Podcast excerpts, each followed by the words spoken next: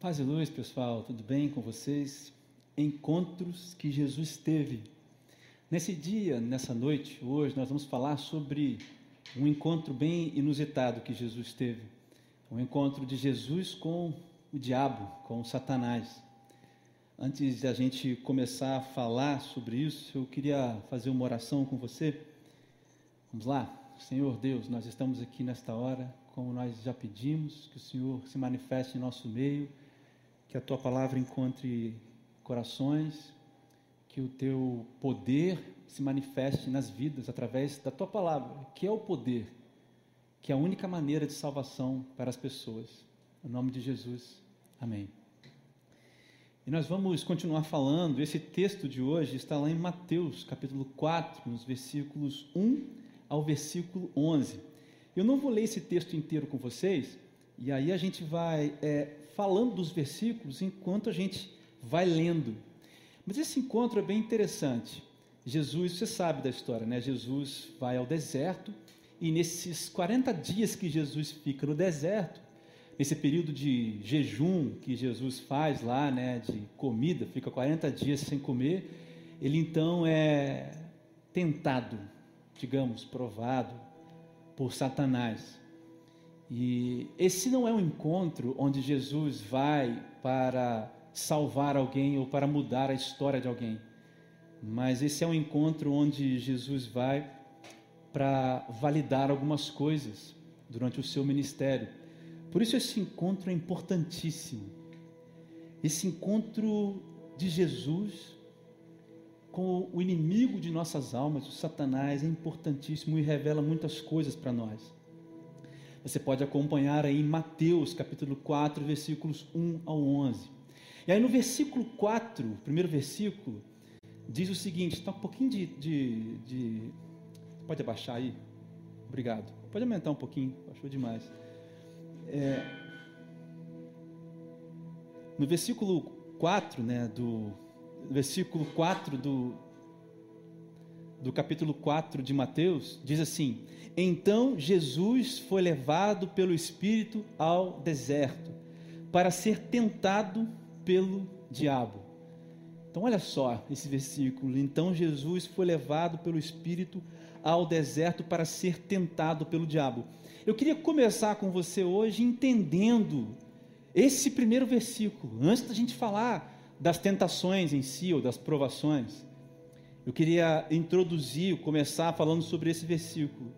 Primeiro, primeiro ponto da introdução é que é assim, qual é o propósito da tentação?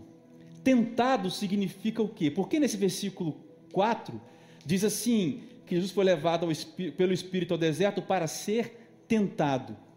Tentado. Aí a palavra grega aqui que é usada é a palavra peiraz, peirazem, que significa pôr à prova.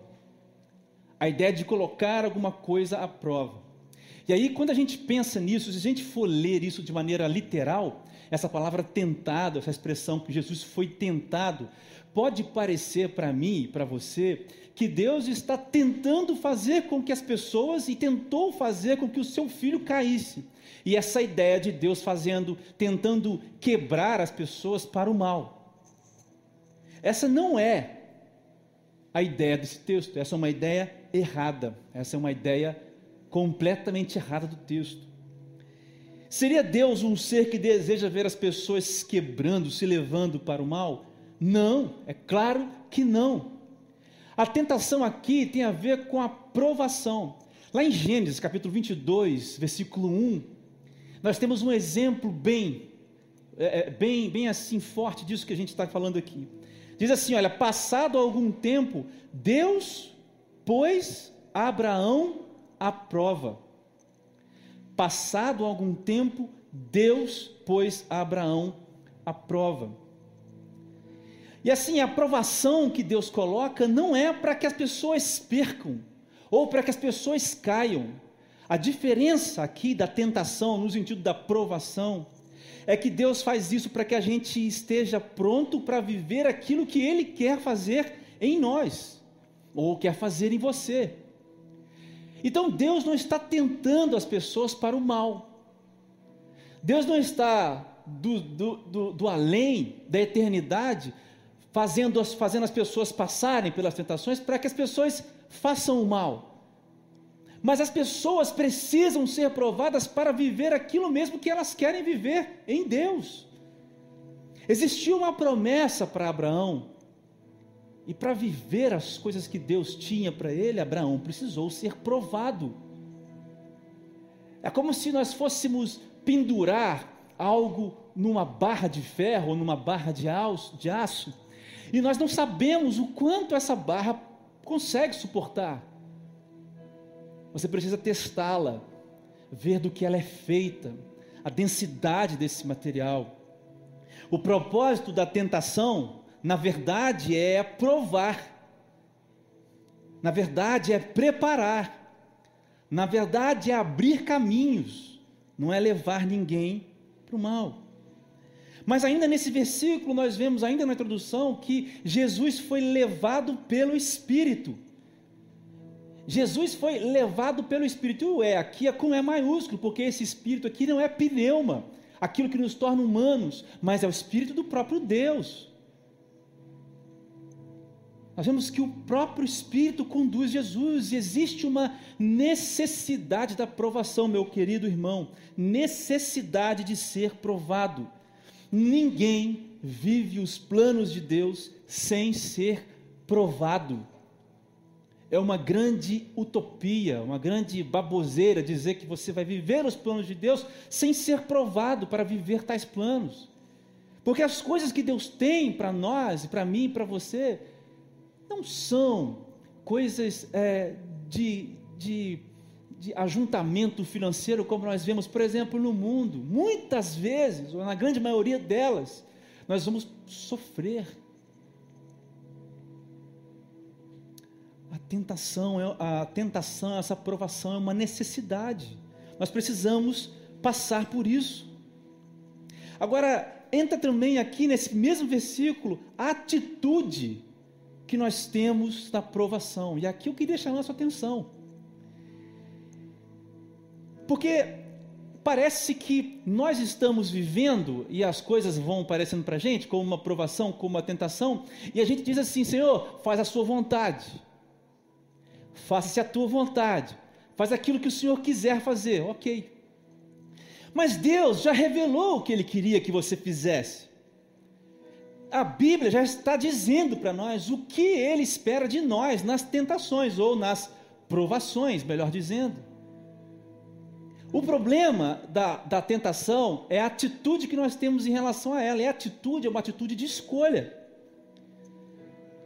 Então você e eu, nós não podemos nos retirar desse momento ou dessa situação achando que nós não temos escolhas. Você escolhe. Isso é um assunto difícil para falar para os reformados, por exemplo, para os, é, é, presbiterianos, por exemplo. Mas a boa teologia diz que nós também temos liberdade de escolha de algumas coisas vontade permissiva de Deus.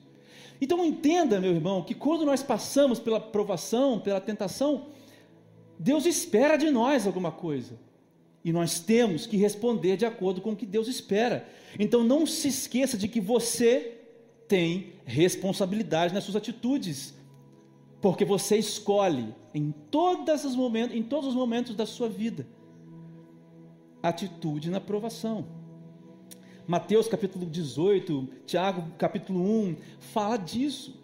Porque fala assim de que quando Deus prova uma pessoa, naquele texto de Tiago, onde explica a diferença entre tentação e provação, diz que quando Deus prova a pessoa, na verdade ela está querendo, Deus está querendo ver da, do que é feito o coração.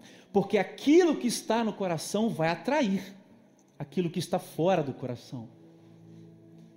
A quarta coisa, ainda na introdução, é o modo dessa aprovação que me chama a atenção, porque o versículo diz: Jesus foi levado pelo Espírito ao aonde? Ao deserto. O modo da aprovação nesse sentido aqui de Jesus, nessa, nessa nesse episódio com Jesus, foi o deserto. E significa a necessidade de estar sozinho. Veja bem, Jesus escolheu ir para o deserto para ficar sozinho. Não é solitude, não é esse papo de solitude, é solidão, é silêncio necessário, é vozes caladas, vozes internas caladas, vozes que rodeiam caladas, jejum, fome. Esse é o modo da provação. Essas quatro coisas que eu disse, elas estão presentes apenas nesse versículo 4. O propósito da tentação, a necessidade de ser provado, a atitude na provação e o modo com que isso se coloca. Você entende? Então, se nós entendemos o propósito, a necessidade, a atitude e o modo da provação, como Jesus e também o diabo se colocaram nesse encontro? É a pergunta que a gente vai tentar responder hoje. Se a gente sabe então, pelo menos vimos muito rapidamente o propósito das provações, a necessidade delas, a atitude e o modo da provação, como Jesus e o diabo se colocam nessa situação? A Bíblia relata que o diabo tentou Jesus por três vezes. Três vezes ele tentou Jesus. E cada uma dessas tentações nos dá lições, nos revela alguma coisa. Versículos 3 a 4, a primeira tentação diz assim: O tentador, o diabo, aproximou-se de Jesus e disse: Se você é filho de Deus ou é o filho de Deus, mande que essas pedras se transformem em pães. Aí Jesus respondeu: Está escrito: Nem só de pão viverá o homem, mas de toda palavra que procede da boca de Deus. Nem só de pão viverá o homem, mas de toda palavra que procede da boca de Deus. E a questão aqui, nessa tentação aqui, tentação porque o diabo estava tentando Jesus. A dificuldade é responder sinceramente quem ocupa o primeiro lugar da sua vida. Essa é a questão escondida aqui. Essa primeira provação aqui é essa pergunta. É a dificuldade minha e sua de responder com sinceridade. Não é a resposta de, tá tudo bem, estou legal. Não. É responder sinceramente. Quem é que ocupa o primeiro lugar da sua vida? Sabe por quê? Porque duas coisas ficam claras aqui nessa primeira tentação. A primeira é a guerra, né? a, a dificuldade, a, a, a, guerra entre a urgência legítima e a dependência necessária. Veja bem, a, questão é a guerra entre a urgência legítima e a dependência necessária. Jesus aqui está citando para responder ao diabo Deuteronômio 8, versículo 3, e diz assim lá Deuteronômio: Mas depois o sustentou com maná que nem vocês, nem os seus antepassados conheciam, para mostrar-lhe que nem só de pão viverá o homem, mas de toda palavra que procede da boca do Senhor. Aqui o povo, Deus estava falando com o povo: olha, vocês precisavam, sim, de maná, de comida, mas confiar em mim, eu provi para vocês coisas que vocês nem podiam imaginar. Porque o que Deus, o, o que o versículo lá de Deuteronômio está dizendo é, Deuteronômio está dizendo é, o que, que fala mais alto? Uma urgência que é legítima, porque você é humano, eu também sou. Ou a dependência necessária em Deus. E aí eu gosto desse exemplo porque é a experiência do limite, você está entendendo? Porque assim, Jesus, a ideia dos teólogos aqui é que ele já havia passado 40 dias.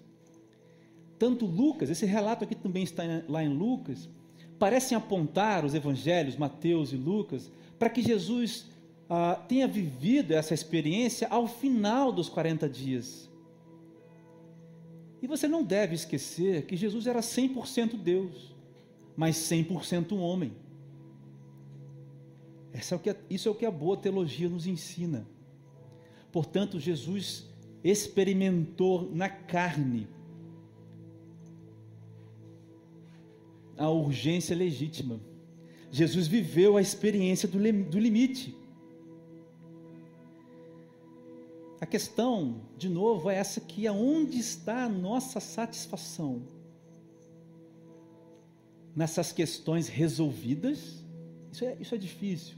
Mas onde é que está a satisfação? Satisfação. Nessas urgências resolvidas ou na dependência de Deus? Se coloca agora você no lugar é, de Jesus. 40 dias, sem comer, num deserto. Era, era um lugar terrível aquele deserto. Se você pegar o mapa e olhar, você vai ver que o que tinha eram pedras e pedras de calcário, onde nada crescia, não tinha uma planta. Muito distante de qualquer vida, por exemplo, é, de rios ou vida marinha. Nesse lugar é que Jesus fala: Olha, eu vivo do que Deus fala, eu como do que sai da boca de Deus. E aí, o que, que satisfaz? Ao a, a resolver a urgência, que é legítima, claro. Ou saber que nós estamos dependendo de um Deus que não falha conosco, como ele fez com o povo lá no Egito. Pode nos dar um maná que nem nós e nem nossos ancestrais poderiam imaginar. Filipenses 4, 12 e 13 diz que Sei o que é passar necessidade. Você conhece essa passagem aqui do apóstolo Paulo. E sei o que é ter fartura. Aprendi o segredo de viver contente em toda e qualquer situação. Seja bem alimentado, seja com fome, tendo muito ou passando necessidade. Eu tudo posso naquele que me fortalece. É isso daqui. Exatamente essa palavra do apóstolo Paulo. Eu posso tudo. Olha, não em mim, mas naquele que me fortalece. Eu posso, não é que eu posso passar por cima das pessoas, não. É que eu posso viver o que for. Viverei o que for. Se for a fome extrema, ok. Se for a fartura, ok. Quem me fortalece é o Senhor. A minha dependência é dele, é nele.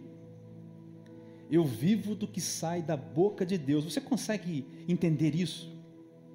Agora, nessa, nessa primeira tentação ou provação de Jesus, também fica implícito aqui o caminho que é essa dependência. Isso é muito forte. Porque é o caminho da dependência, presta atenção, ó, é a escolha da obediência, é escolher obedecer, não é apenas obedecer, veja, é escolher ser obediente. Porque nesse momento da experiência do, do, da angústia, sabe, da experiência da angústia extrema, você pode escolher o caminho da dependência, que é escolher obedecer a Deus. E o que Deus manda? Deus manda, confie em mim, vive em mim Viva do que eu falo. Confie em mim. Coloque os seus planos em mim. Viva para mim. Me adore e me glorifique com tudo que você tem. Mas como escolher obedecer a um Deus mau? Porque essa é a ideia daqueles que não escolhem obedecer a Deus. E quem tem a ideia de que Deus é um ser mau não conhece a Deus. Você está entendendo? Como é que você vai obedecer a alguém que é mau? Você tem a liberdade, ok? De escolher. Então aí chega para você um ditador. Vamos supor que o Hitler fosse vivo e te desse ordens. Você obedeceria se você tivesse a oportunidade de escolher? Você obedeceria? Então a tática do diabo revelada aqui nessa primeira tentação é usar uma urgência legítima. Olha, usar uma urgência legítima para te fazer independente de Deus e desobediente a Deus. Era isso, é isso aqui. É isso aqui que ele tentou fazer com Jesus. Ele usou uma coisa que era fome, está com fome, é verdade, precisa comer, para fazer, eu não dependo mais de Deus. Eu sou independente de Deus. Porque às vezes, meus irmãos, a fome não é só de comida, né? É uma fome existencial. E essa fome existencial leva a gente a lugares onde tem quadros pintados de um Deus maquiavélico, de um Deus mau. Quando a gente se depara com um Deus mau, nossa atitude é de não depender, porque nós temos um instinto de sobrevivência, obviamente. E aí fica a pergunta, né? Você conhece a Deus? Você conhece mesmo a Deus? Na segunda provação, versículos 5 a 7 de Mateus capítulo 4, diz assim: Então o diabo levou Jesus né, à cidade santa, colocou-o na parte mais alta do templo e lhe disse: Se você é o filho de Deus, jogue-se daqui para baixo, pois está escrito: Ele dará ordem aos seus anjos a seu respeito, e com as mãos eles o segurarão, para que você não tropece em alguma pedra. Essa é a palavra do diabo, usando a Bíblia palavra de Deus contra Jesus. Aí Jesus responde: também está escrito: não ponha o Senhor, não ponha à prova o Senhor, seu Deus. Uau! E essa provação aqui, essa tentação, tem a ver com a tentação que temos em ver Deus como entretenimento. Eu vou te explicar isso. É o perigo da fé, de uma fé de sensações, ou uma fé sensacionalista. O diabo leva Jesus à parte mais alta do templo. Olha, dava para ver muita coisa, porque era enorme, enorme. E aí a ideia aqui, a gente pode tentar trazer um exemplo da própria Bíblia. Lá em Atos 21, tem um personagem que a gente sempre fala dele aqui no Raiz, que é o Teudas. a gente sempre fala dele, cara. e o Teudas está lá em Atos, registrado esse exemplo. O Teudas e o Judas, um outro Judas, não o Iscariotes, um outro Judas. E aí os discípulos estavam presos. Jesus havia morrido, ressuscitado. E aí no julgamento ali, eh, eles estavam decidindo se o matariam, se prenderiam e tal, os discípulos, aí levanta o Gamaliel, aquele cara que tinha ensinado o, o Paulo, né? que tinha é, ensinado o Paulo desde pequeno. Aí o Gamaliel levanta perante aquele, aquele grupo que estava é, julgando os discípulos e diz assim: Olha, espera aí um pouquinho, vocês lembram do Teudas? O Teudas disse que faria aquilo, faria aquilo outro, faria milagres e faria acontecer e morreu. E ele juntou umas centenas de pessoas. Vocês lembram também do Judas, aquele outro Judas? também disse que faria, que fazia, que acontecia, prometeu milagres visíveis, mas foi morto também. E aí você pode perguntar, porque essa que Jesus tá, é isso que o diabo está falando. Se não está escrito na palavra que você daria a ordem aos anjos para pegar você, por que você não se joga então? Você não é um filho de Deus? Olha a sagacidade de Satanás. Ele não está dizendo que Jesus não podia fazer isso. Ele está dizendo, está escrito que você vai fazer isso. Por que você não faz? Irmão, primeiro, porque a fé que vive de maravilhas hoje morre de fome amanhã. A fé que vive de sinais hoje morre de fome amanhã. É isso aqui que esses homens, Teudas e Judas, estavam prometendo para o povo: subir, cair dos lugares sem se machucar, porque Jesus poderia pular do, do coisa mais alta que tivesse naquele tempo não aconteceria nada com ele. Mas isso, essas maravilhas, essa falsa fé, já havia sido pregada por outros e eles morreram a fé que Jesus vem mostrar para mim e para você não é uma fé baseada em maravilhas, que precisa consumir milagres. É uma fé baseada naquilo que ele fez na cruz. Essa é a fé que não morre de fome. Essa é a fé que não morre de fome. Portanto, se você é um desses cristãos que anda por aí determinando milagres, a sua fé está condenada a morrer logo ali na frente. Jesus não foi esse, essa pessoa, nem quando ele tinha todas as prerrogativas para fazer isso, diante de Satanás, porque se ele faz isso, se Jesus simplesmente se joga e dá uma ordem para os anjos pegarem, ele simplesmente está dizendo que a fé é uma fé baseada em maravilhas de hoje. E aí Deus é um entretenimento, entendeu? Deus é um é um ser que a gente vai para a televisão, faz uma igreja, compra um canal, a gente fica lá expulsando demônio das pessoas para as pessoas verem como é que a gente tem poder. Aí a gente bota uns, umas roupas estranhas, esquisitas, e fica lá na televisão fazendo danças, coisas estranhas. E assim é a noite do milagre, é a noite da cura, é a noite daquilo, é a noite daquilo outro, como se a fé se alimentasse de maravilhas. Ah, isso, isso, é, isso, é, isso é anátema, isso é maldição, isso é heresia. Os homens que trouxeram a Bíblia para mim, ou melhor, o Evangelho para mim e para você, morreram decapitados, morreram isolados em ilhas morreram crucificados de cabeça para baixo.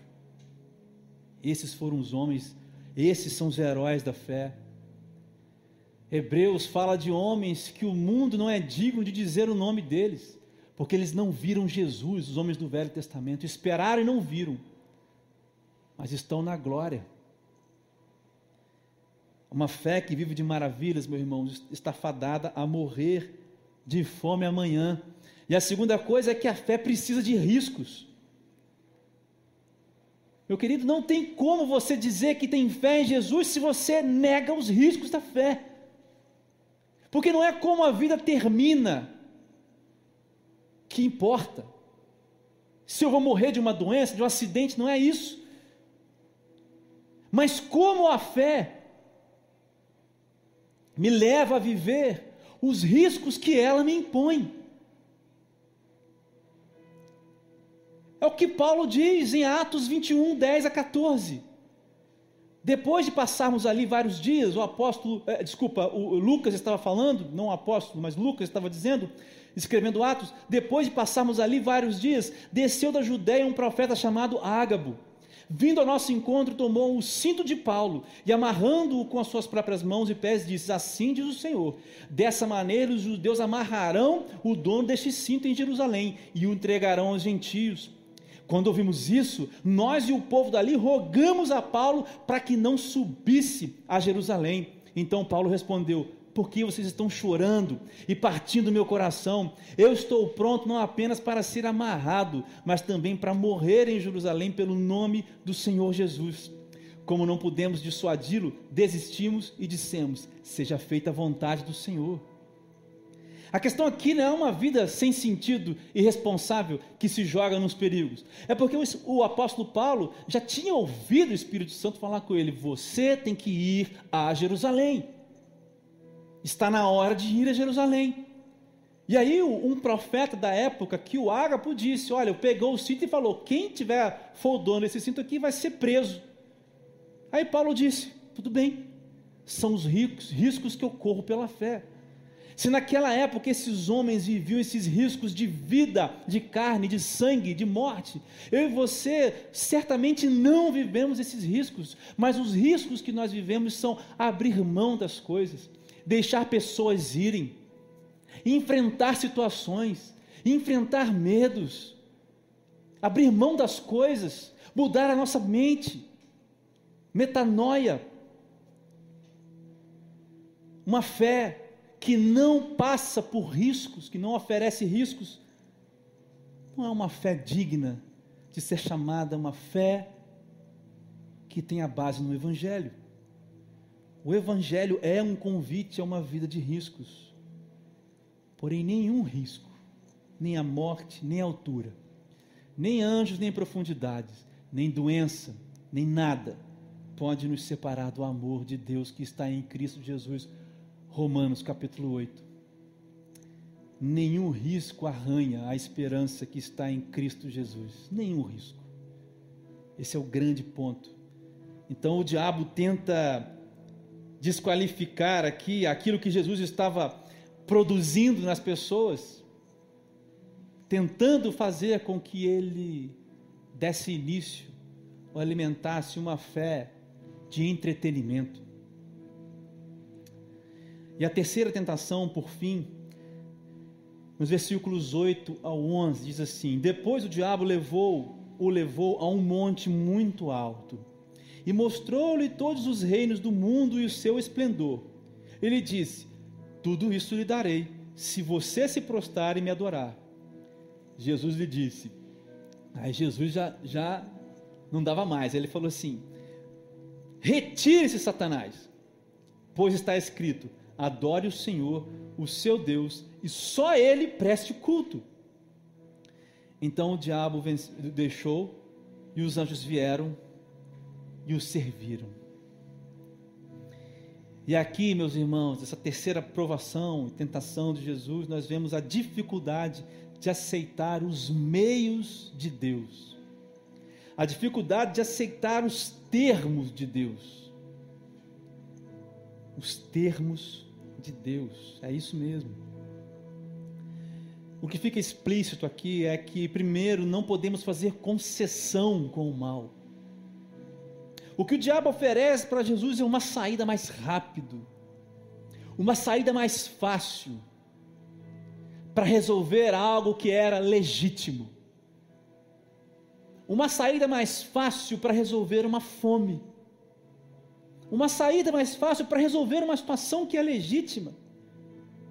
Mas em Tiago, capítulo 1, versículo 1, 21, diz assim: Pelo que rejeitando toda imundícia e acúmulo de malícia, recebei com mansidão a palavra em vós enxertada, a qual pode salvar a vossa alma, rejeitando toda imundícia e, e acúmulo de malícia. A ideia aqui é não fazer concessões, concessões com o mal. E não é concessões com o mal para o mal, mas é concessões com o mal para o bem. Eu digo para algo que seja legítimo porque a dificuldade é aceitar os termos de Deus. Eu fico pensando, sabe, ali no Abraão, né? Ali tendo que levar o Isaac. Era legítimo, né? Que ele não fizesse nada contra a vida do filho. Aquilo foi um exemplo extremo, obviamente. Mas o que Jesus, o que Deus, perdão, pediu para Abraão é que ele subisse a montanha e levasse o seu filho, e ele carregasse os gravetos ao subir a montanha. Eram os termos de Deus. No fim das contas, algo muito maior foi revelado. Não dá para fazer concessões com o mal. E a questão aqui, meu irmão, não é a sua intenção em fazer o bem, mas enquanto você é rendido. Agora, é isso que significa adore somente ao Senhor. A adoração, meu querido, presta atenção, a adoração é a mesma coisa que rendição. Se você usa aquele texto lá de João 4, 23 e 24, é, é, é, o encontro com a mulher é, samaritana, quando Jesus diz, o Pai procura aqueles que adorem espírito em verdade. Tem uma pregação no nosso canal no Spotify sobre isso. A ideia é rendição. Adoração é, é rendição, e rendição é eu entrego. Tudo. É tudo seu. Você não respira para outra coisa a não ser rendido. Você não, não conversa com a pessoa na sua vida não ser rendido a Deus. Você não, não vive as coisas da sua vida não ser rendido a Deus, seja, onde, seja lá onde você estiver, seja com quem você estiver. E quando você faz concessões com o mal, você abre mão da rendição. Deus quer nos usar, mas Ele dita os meios.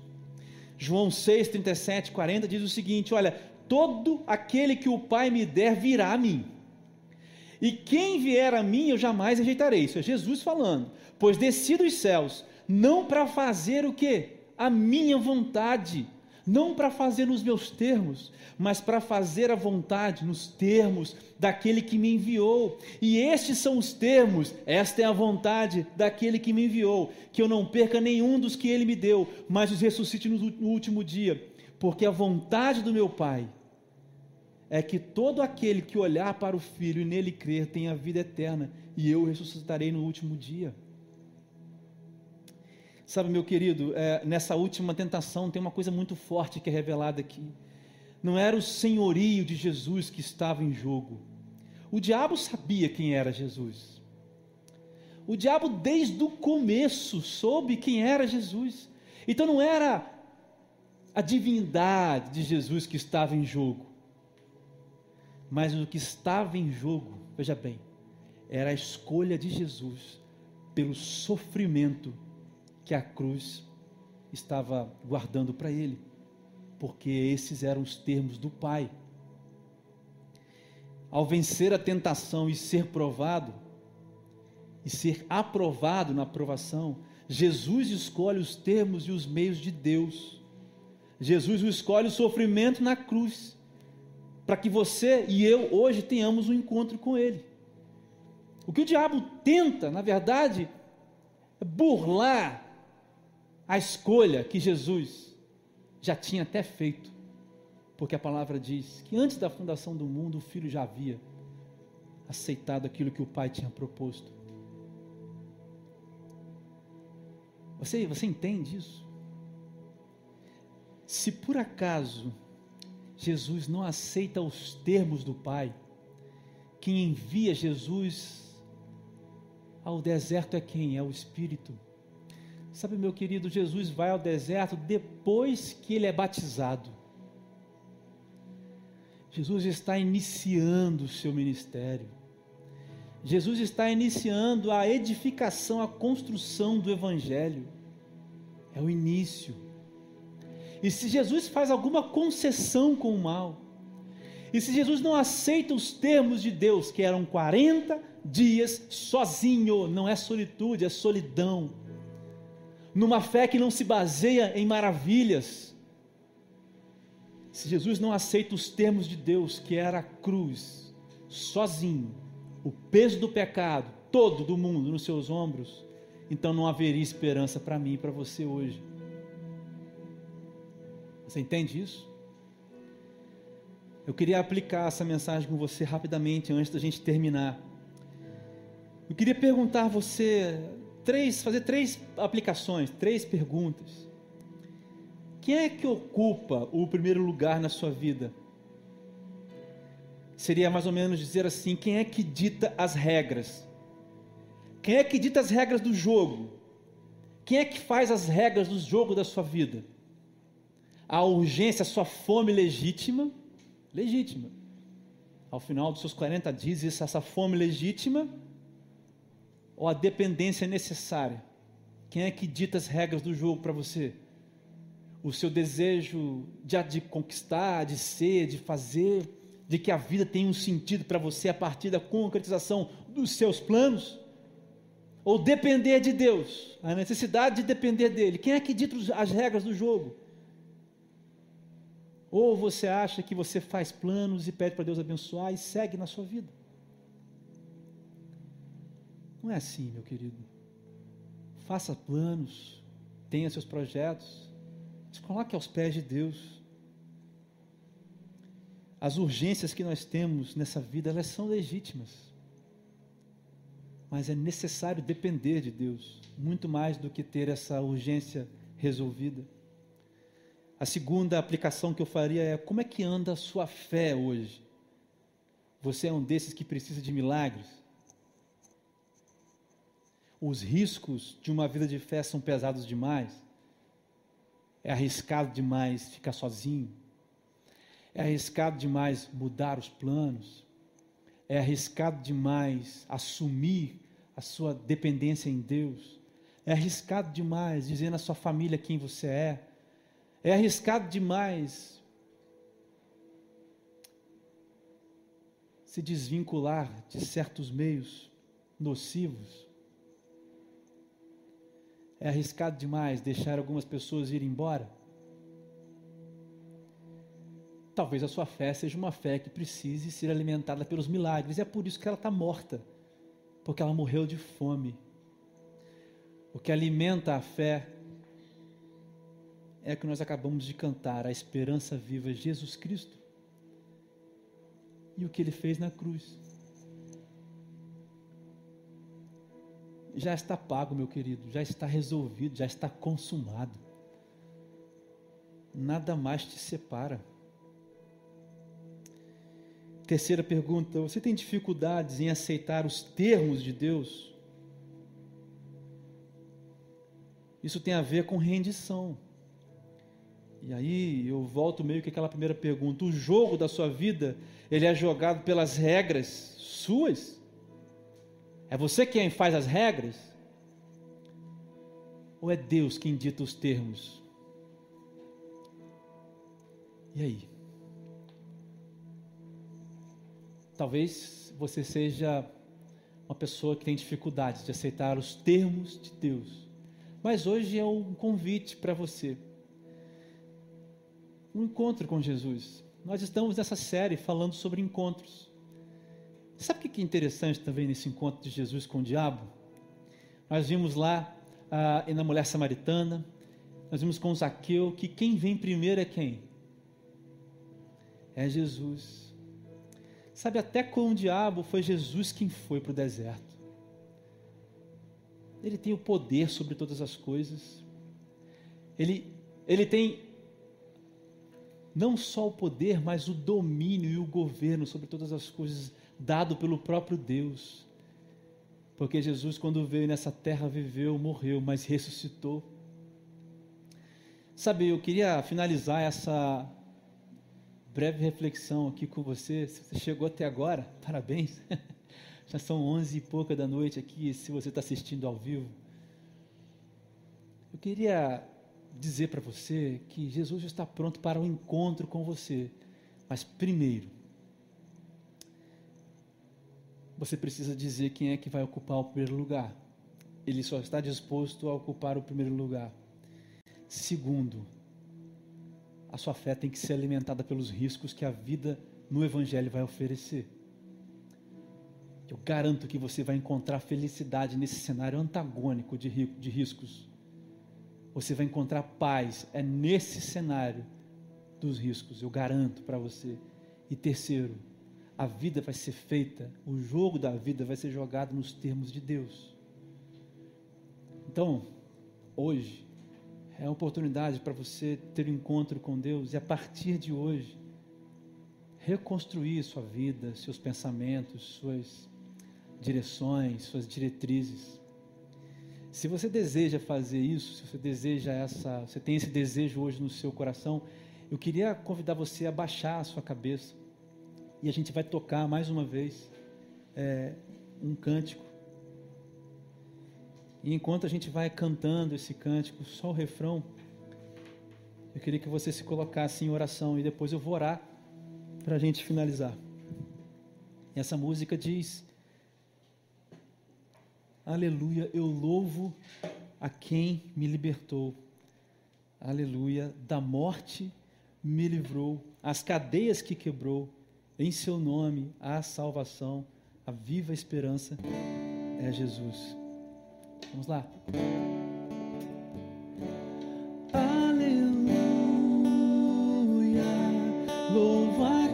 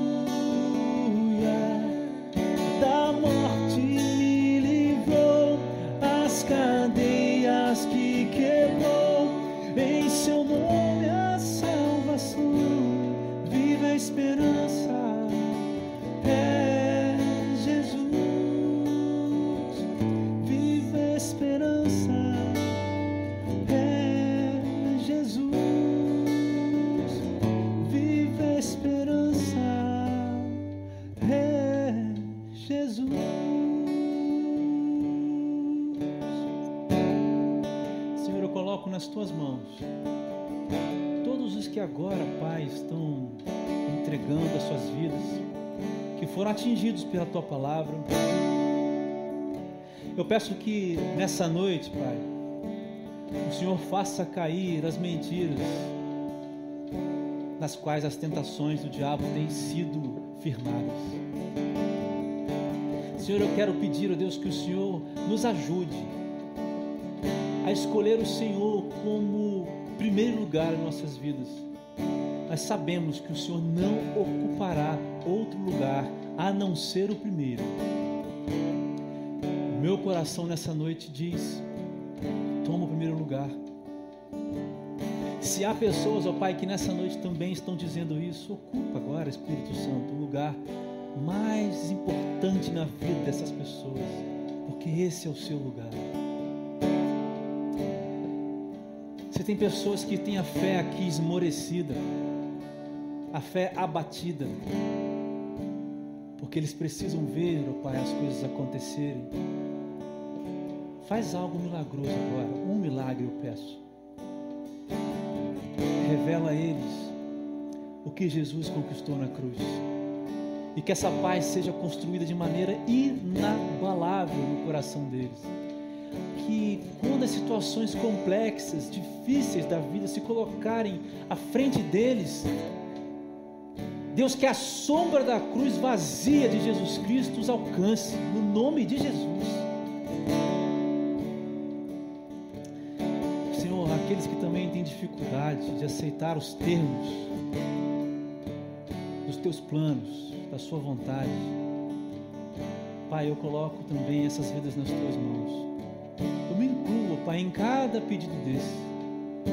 Eu peço que o Senhor trabalhe em minha vida a partir de hoje na vida dos meus irmãos, para que a gente possa, Pai, viver cada dia mais confiando no Senhor, apontando para cima, apontando para o alvo, com os nossos olhos assim, fitados lá, Deus, na glória, sabendo que nós não somos mais cidadãos daqui, Pai, nós somos estrangeiros, somos cidadãos do céu, da Jerusalém do alto obrigado, Senhor Deus, por essa noite, por essa palavra. Eu entrego cada um nas tuas mãos. Que o Senhor, Deus, possa fazer a sua obra, que o Espírito Santo possa achar lugar em cada um que hoje ouve essa mensagem. Em nome de Jesus, essa é a minha oração. Amém.